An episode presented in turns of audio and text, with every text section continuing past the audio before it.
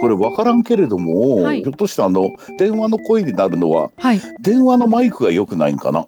多分君のやつよりもあの数段上の良いオーディオインターフェースがここについてやだなオーディオの仕事を長年してきたレジェンドがマウントを取るなんて僕フォーカスライト使ってますから。フォーカスライトって何ですか？フォーカスライトっていうメーカーのオーディオインターフェース使ってるんですけれども、へこれも音が素晴らしく良いんやけれども。3年保証のサウンドハウスって書いてある。えなんでサウンドハウスで買ったんバレたんやろ？いやすぐ出てきましたよ。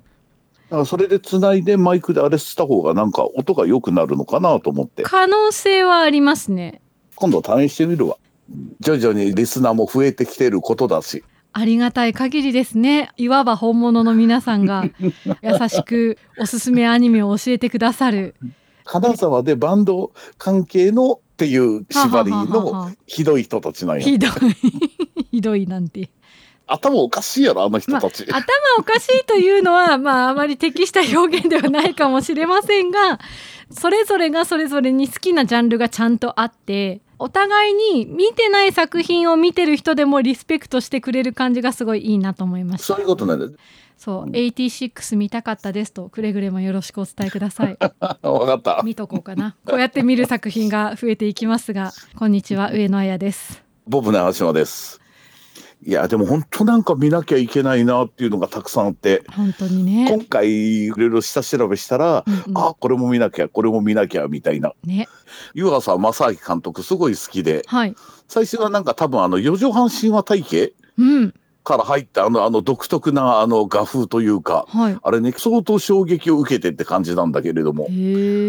何の振りもしてないですけれども、はい。映像系の話をしようと我々は画策してたんですけれども。画策しております。調べたんだけれどもええ。え見てない作品多いなと思って。うん。えクレヨンしんちゃんとかそれこそ、ああはいはいはいはいはい、本当動画とか原画ね。小さい頃から拝見してた方っていうイメージがすごくあって、うん、たまあただあれはスタッフも多いしなんか、ねじゃあ湯浅監督の作風かと言われるともちろん違うんだけれども、そうなんですよ。でも「クレヨンしんちゃん」は確かにねパースが強いあの前後感のなんか激しい絵絵柄的ななんかイメージじゃないですか。前後感の激しい絵柄？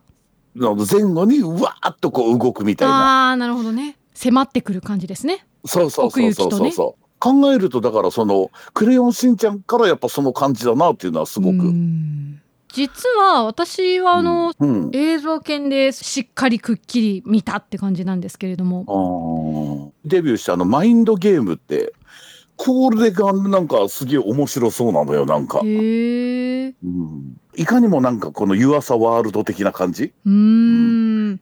なんでこんなのにもっと早く気がつかないんだろうなっていうのはそうね。思うよねなんか。そうなんですよね、まあたどりがいがあると言ったらそうなんですけれどもうん。ね。まあ今回映像犬でございます。やるきっかけになった一つが、ポッドキャストを聞いてくれているリスナーの知人から。えー、そんな人いるんですか？もっと言いましょうか。リスナーの友人からあのいや誰も聞いてないものだと思って喋ってるんでね。普段から。ありがたいことに DM をいただきまして。映像犬をぜひやってほしい。で自分はアニメ普段見ないんだけれどもなんかの表示で見た映像犬に心をわしづかみにされてしまって一時期サウンドトラックを聞きながら通勤していたと。映像犬といえばっていうフッフーのあれですね途中で曲調が変わってクラップ入るやつですよ。うわーなんかものすごいダメ人間ですね 褒めてるんですかそれ超褒め言葉ですよ。サウンドトラック手出し出したら人間終わりだと思いませんか？いやわかる。気持ちはわかる。ちなみに全然あれなんですけどあの僕あの宇宙戦艦ヤマトのはは。あのオリジナルサウンドトラック毎日レコード聴きすぎてレコード針乗らなくなったんですよ。あー。は針が削れて削れて何年も聴いてたら。私は CD 世代なんですけれどもその恥ずかしい、恥ずかしくはないわ。サウンドトラックの話で言うと 勇者でしたね。えあの勇者指令ダグオンという勇者シリーズの一つの作品でサントラに手を出して、全然わからないですすけれども、よね。いやいいんです。もう中学生か聞いてましたね。でもなんかまあサウントラの世界っていうのがまたありますからねそう。サウンドトラックだけで楽しむっていうのもね。で映像犬でございます。熱いリクエストをいただいてやるわけですけれども。私ね先に今日この話していいですか？あどうぞ。漫画の時から実は好きで原作を読んだ時点で音声が見えて文字が聞こえてくるっていうなんかすごい不思議な漫画だったんですよ。ああ、わわかるよわかるよ。そういうふうに、まあ、もちろん意図的に作ってるっていうのはうんもちろんあるんだけれども、あの作家のあの大原さんがあの岡田敏夫の番組に 出たそのの岡野ゲスト敏夫っていうのあるんだけど、本当にそんな話だし、めっちゃ面白いんやけれどもい。や大原さんはねクラブハウスを始めた頃にうん。大原さん毎晩なんかアニメーターとか他の漫画家の人たちとか大御所とすごい喋ってる人で、質問の角度というかの鋭さとか、クレバーな感じなんですよね。本当にそうなのよ。なんかそうでしょう映画作ってる感覚なのよ、きっと。ああそうですねきっとね。うん漫画だとこういう動きをこう書いてたらそれこそなんかキリがないとか、うん。こういうかこれっていうのはその映画のカット割りうんうん。を意識してないとこうはならないとかそう。ここでレンズを変えているとか、はあ、うん。特にほらあれって結構街並みが大きな要素なわけじゃない。そうですね。じゃあちゃんとここは広角レンズを使って広角レンズを使うとこう画角がこんな風になってみたいな。うんのをちゃんと書いてるのよ。その世界観の設定がしっかり下支えになってるというか。という話をすごくしてるからすごく面白いので ぜひとも見てほしいなとは思うんだけれども我々がこう感想を語る前に答えが出ちゃうじゃないですか。でもそれよりもね面白いのがねあの宮崎駿とあの安野秀明の悪口が2人が一番盛り上がってるっていうところが すごく面白いんだけれどもなんか。大原さんもすごくそのアニメーションを作るということに対して意識的でこううん。作画監督とか動画のスタッフさんとかすごく詳しいんですよね。あそうそうなのよ。そうなの。やっぱ知識量が半端ないっていうのもあるしなんか、ね。アニメーションを作る時のそのどこからどこまでが原画さんの仕事でどこからどこまでがその効果をつける人の仕事でみたいなところまでやっぱ映画のこう一人一人が作ってる役割分担みたいなものにも多分ずっと意識を向けてらしたんだろうなと思いますね。そういうことなんでしょうね。だから漫画の、をめくってる時点ですごく映像的に飛び込んでくるしセリフも効果音ポカーンっていう空間の響く音とかも文字が角度ついてるんですよね。そうそうそうそう吹き出しにもうんそのどこからどこに向かって音が発信しているのかっていうことを考えてるからこれアニメ化するってことは音もつくし文字はなくなるってことだから、どうするんだろうと思ってたんですけど、まあアニメ化すごかったですね。あれはまあもちろんそのほら湯浅監督の作り方にものすごくハマったっていうのももちろんあるんだろうけれどもただあの原作を見てるときっとこういう動きなんだろうなって分かるしはい、それをやっぱイメージして作ってる。本人もやっぱそれ言ってるからね、うん、ここは MCU 風に書いてみたとかアメコミ。をやってイメージして作っとる。漫画だとここまでは書かないのにみたいな。ちゃんとその演技をさせてるのよねなんか。そうなんですよね。だからその例えばさっき言ったセリフと効果音の文字に角度がついているとか浅草さんって主人公のね監督役の女の子が設定する思い描いた世界がまあ目の前に立ち上がってくるじゃないですか。うんでそれが大原さんの原作でも手書き線とか文字とか浅草さんの手書き文字として表現されてるんだけどそれをじゃあアニメでどう表現するかと思ったらやっぱりその浅草さんの手書きの線の中にみんなが入り込んでいって浅草さんの声でガチャとかスチャとかミョミョミョミョミョとか効果音が生まれるってもうあれほんと感動しました。まあ、あれあの僕多分一番最初に見たのがね、うんえっと、ジブリのあの美術館？はいはいはいあの三鷹のはい。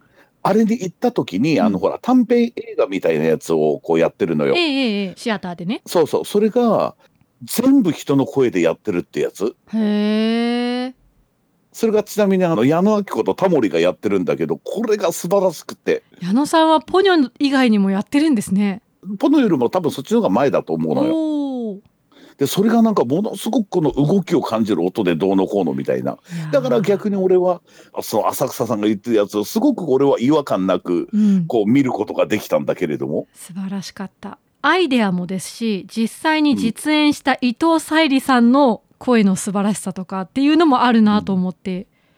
そうだよね。なんかすごく、特にあの一番最初のあの飛び回るところはものすごくやっぱ鉛筆だけの線的な感じなんだけれども、うん。あの躍動感であったりとか、うん。動きだったりとか、本当にうおーって感じだったもん、なんか。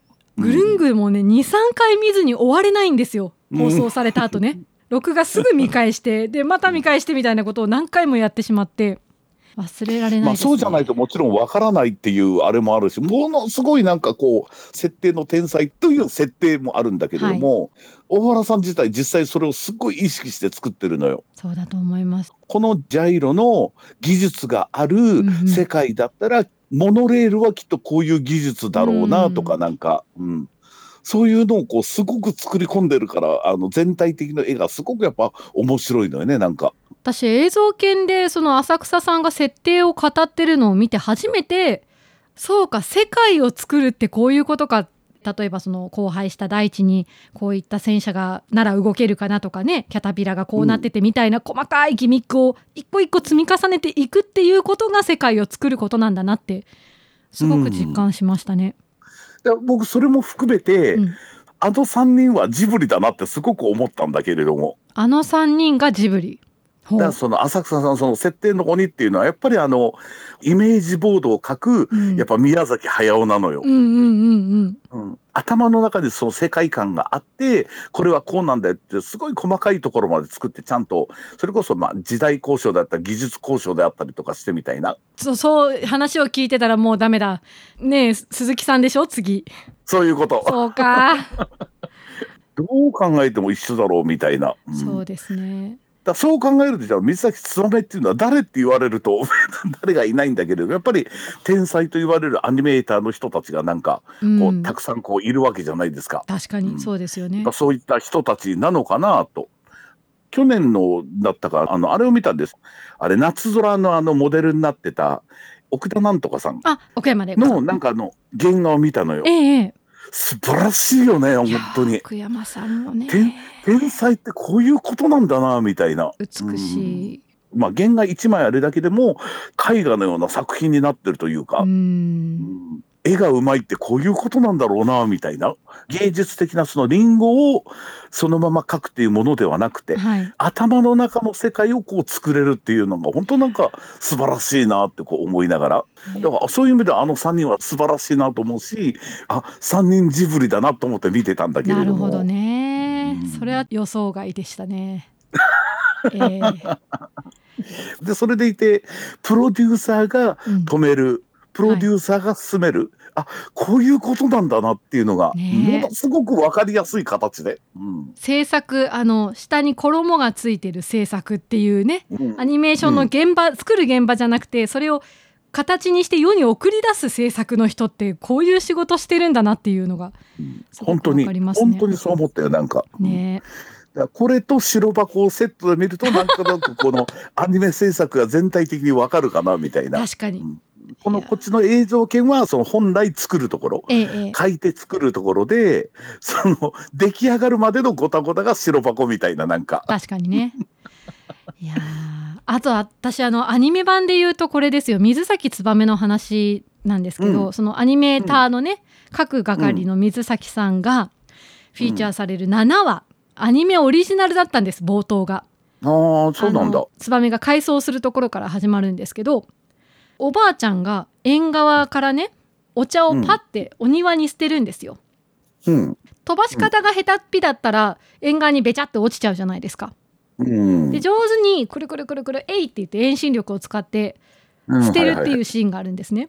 うん。でそれを見たツバメはその動きに感動して、ああなるほどね。あとその、まあ、芸能一家なので水崎さんは小さい頃からうん。芸能のダンススクールとか行っててそこでですよね。ええ一人だけこう端っこに行ってみんなが歩いてる様子とか、人間が座ったり立ったりする一つ一つの動作すごい地味な動作を書き続けるっていう話なんですけど、うん。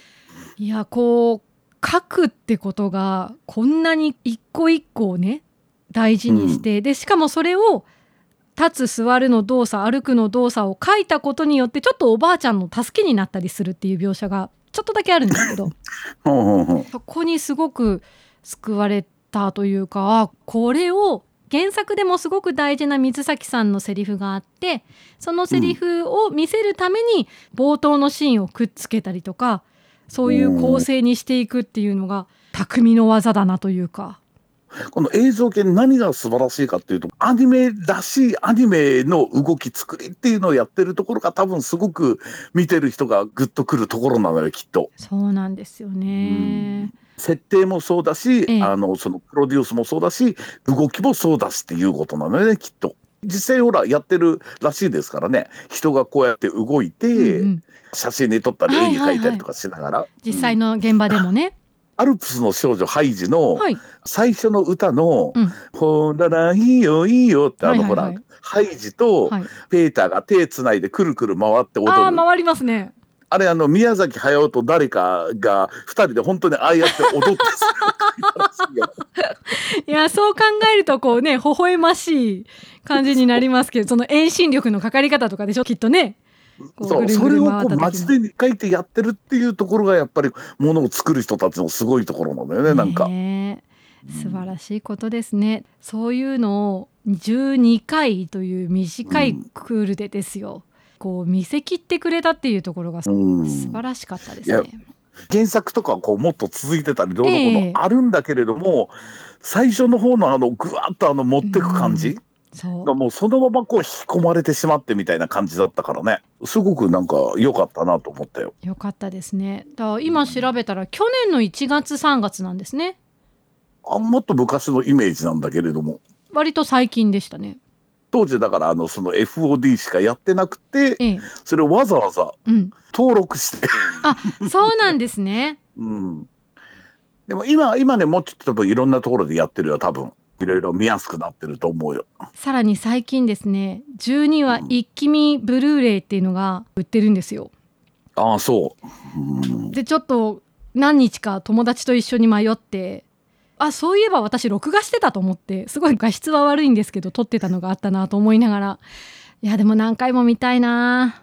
そうなんだよ。ブルーレイあの配信はやっぱ終わる場合もあるからね。ねある程度大きいテレビで見ることができるんであればええ。やっぱブルーレイよはい。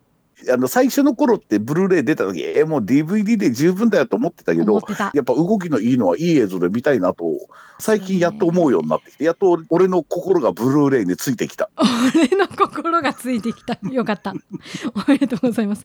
私自身はね あんまり映像作品を手に入れるっていう感覚はこれまであんまりまあキリがないっていうのもあるんですけどうん、手を出さずに来たんですけどちょっとあの、バイオレットを全話手に入れてしまったがために1個入れるとダメですね。タガが外れるというか、まあまあわかるわかるわかる。よ。俺もなんか映像作品あの DV ブルーレイ持ってるのはあのマクロスのあのワルキューレのライブあれは俺ブルーレイで持ってなきゃいけないんですよ。あそうです。いけない。義務なんですね。あれあれだけは全部持ってるんだけどそれ以外はあんまり持ってないけど考えてみればええ。確かにあの配信とかで聞いてもあいい曲だなっていうのはやっぱ CD 買わなきゃいけないなと思って買うからね。あそれと同じかと思えば。確かに。そうなんですよね、あと何あるだろう。カリオストロの城はも持ってるしあとはあれラピュタとかも持ってるしえでもあのカリオストロの城はブルーレイで買い直すつもり満々だけれどもじゃあそんなに頻繁に見るものでもないじゃないですか。そうなんですよね例えばあの新作だったらやっぱ買って、それこそ帰りの車の信号待ちの時に封上げちゃうぐらいの感じだけれども、カリオストロの城買ってすぐ封開けるかってさちょっと開けるかどうか分かんないんですよね。こう手に入れることが目的となっている可能性そういうこともね。そういうことそういうこと。って考えると今日じゃなくても明日でもいいかなって思っちゃうからね。そうやって月日が流れていくんですよ長嶋さん。本当にねなんかね。やっぱそれだからきっかけは作らなきゃいけないなと思うところでございますけれどもございま。すねまあだからそう映像系に関しては今すごく手に入れやすい状態でブルーレイが出たばっかりなのでそうですよね。手に入れてみるもしくは配信でちょっと覗いてみるうん、家族でも楽しめるのでね、うん、ですよね。えーこれを見たあの友人のお子さんがもうおもむろに絵を描き出したって話をおいい話じゃないのなんか。感動しましたうんよ。やっぱあれ見てやっぱこう絵を描きたいと思うのはとても良いと思う思いますよ。ねうん、ポカンと口開けて見てるだけのこっちに伝わってなんかこっちまでなんか作りたくなるから不思議ですよね。そうそうなのよねなんかおすすめの作品だなとは確か思いますよね。初めてまともに着地してません？我々。一応あのリーダーに確認しときますけれども何ですか？あの実写版の話はしない方がいいですよね。見ましたよ。私はい見やいやましたよ。実写版はこうあえてなかったものとしていや、そんな意地悪なことしませんよ。ここはあの触れない方が平和に終わるわけじゃないですか。なんでじゃあ出したんですか？今なんでわざわざこうテーブルに乗せたいやの？言わないと、うんこう聞いてる聞いてる人はいないですけれどもそのお友達の一人しかいないけれども、えーもやもやするかなと思って。なるほどね。ちなみにじゃあ実写版一言感想を二人で言いましょうよ。うんでじゃあ私から言わせていただきますと 手書きで表現する方がどちらかというとこう感動は大きいのかなっていう気はしましたがうん「あーロボだ」とか「あー動いてる」とかっていう楽しみはあったので、うんだからこそだからもうちょっとやりようがなかったのかなと思っちゃうっていうのはあるんだけれども 映像表現としてもう一つ向こうに行く気がしていて見てたので私も僕はちなみにあの実写版言うならあの1点だけですよ。何ですか？斎藤飛鳥は絶対水崎努じゃないですか。あーそうね確かにね少なくとも浅草緑ではないなと。まあそれで言うならあの3人とも水崎努でいいな っていう感じも。まあアイドルだからね そりゃそりゃ職業柄そりゃそうですよね、うんまあ、そこだけかな。うん、落ちたんだか落ちてないんだか、まあ、あとは皆様のねその心次第ということで綺麗にまとまりましたか？まとまりました。さっき着地しようと思ってまたこう高度を上げて今度墜落しかかってますけど このまま逃げ切ろうと思います。いいじゃない。そのまま空へ飛んでったみたいななんか。生きねばみたいなそういうことですか？ジブリだけに。